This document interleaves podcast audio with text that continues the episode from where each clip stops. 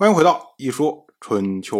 鲁国第二十一任国君鲁武进入在位执政第二十八年，齐国继续处置庆封流亡之后的后续事情。他们呢，封赏给齐国大夫晏婴北殿边上的六十个邑，可是呢，晏婴不接受。齐国的公孙齐蔡他就说：“富有是人人的愿望，为什么你就不想要呢？”齐蔡他的意思就是说，我们拨乱反正，把庆丰赶走了。那这时候呢，要论功行赏啊！哎，大家如果都接受赏赐，就你不接受赏赐，这不是到时候显得很奇怪吗？结果晏婴他就说：“庆氏的封邑满足了他们的欲望，所以呢，庆丰就流亡了。我的封邑不能满足我的欲望，但是加上北殿也就够了。恐怕用不了多久，我也要流亡啊！流亡在外。”一亿的土地都不能主宰啊！所以呢，我不接受北殿，不是厌恶富有，而是恐怕失去富有。况且财富就好像布帛有福一样，规定好福的大小，就不要让它随便改变。民众生活丰厚而弃用富饶，所以呢，用正德以为他们制定幅度，让他们。不要匮乏，也不要过剩，这呢称之为福利。好处太多就会败坏，我不敢贪多，这就是我的福啊。我们要说啊，晏婴他提到的这个福，指的就是布皮的宽度。我们说一匹布是多长，但是呢，它的宽度是多宽呢？就是这个幅。当时呢，对幅的宽度有一定的规制。那这样的话呢，大家说布的时候只说它的长度，不会说它的宽度，因为你宽度是定好的。那晏婴呢，他的意思就是说，每一个人都有自己的宽度，也就是都有自己的界限。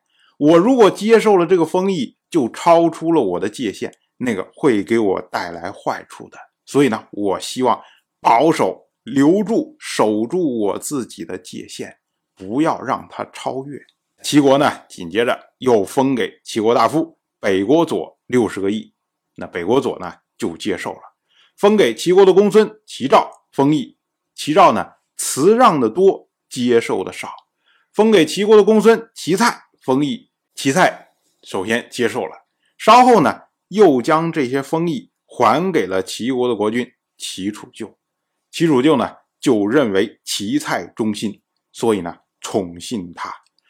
我们要说啊，齐国封赏了四个人，晏婴是一分一厘都没有要，北国佐是给多少要多少，齐赵他是推辞的多要的少，那齐蔡他是全部接受然后再返还，结果四个人中呢，齐楚就认为齐蔡忠心，为什么会发生这样的事情呢？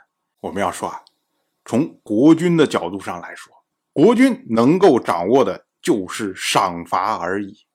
一个大臣他不接受封赏，就意味着国君对这个人缺乏控制力。所以晏婴他不接受封赏，他只是成就了自己的名声，看似清高，但是呢不受国君的待见国君觉得说我控制不了你呀，所以呢，呃，我不会亲近你。其蔡他接受封赏，这是成就了国君。有功必赏的名声，退回封赏呢，则是不让国君损失财物。所以国君觉得说，哎，你看你这一接受一退回，都是为我着想，那我自然认为你忠心。齐国这边封赏已毕，紧接着开始处罚。首先处罚的就是庆封的家臣卢普弼，齐国将卢普弼驱逐到了北部的边境。我们说为什么要驱逐到北部的边境？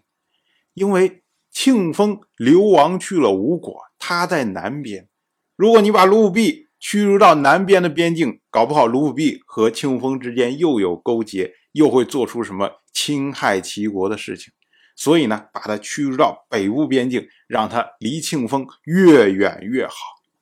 紧接着呢，齐人又开始求取齐国先大夫崔杼的尸体，打算呢要戮尸，可是呢怎么找都找不到。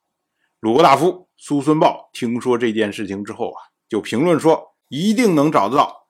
西周一任天王姬发有治世之臣十人，崔杼有吗？没有这么十个人，恐怕崔杼还没有下葬吧。我们要说啊。这个苏孙豹提到的说，姬发有治世之臣十人，这用的是《尚书》的典故，《尚书》太史中有“余有乱臣十人，同心同德”之说。所以呢，苏孙豹他的意思就是说，你崔杼身边有忠于你的臣子吗？没有忠于你的臣子，这齐国这么着一包一波的乱啊，估计呢你还不知道尸体扔在哪儿，根本没有人管呢。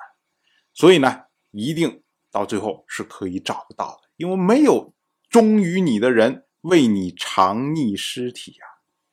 结果果然没有多久，崔氏有家臣出来来举报，他说啊，给我崔杼的大玉璧，我就进献他的灵柩。于是呢，齐国就得到了崔杼的尸体。到了本年的十二月初一，齐人迁葬齐国的先君齐光。将他在正寝停灵，我们要说啊，这都是拨乱反正的举动。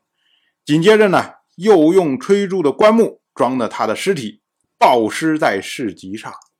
当时呢，国人有认识的都说这是崔子啊，这是崔柱啊，竟然就这么着暴尸在市集上。当然，我就这么一说，您就那么一听，感谢您的。耐心陪伴。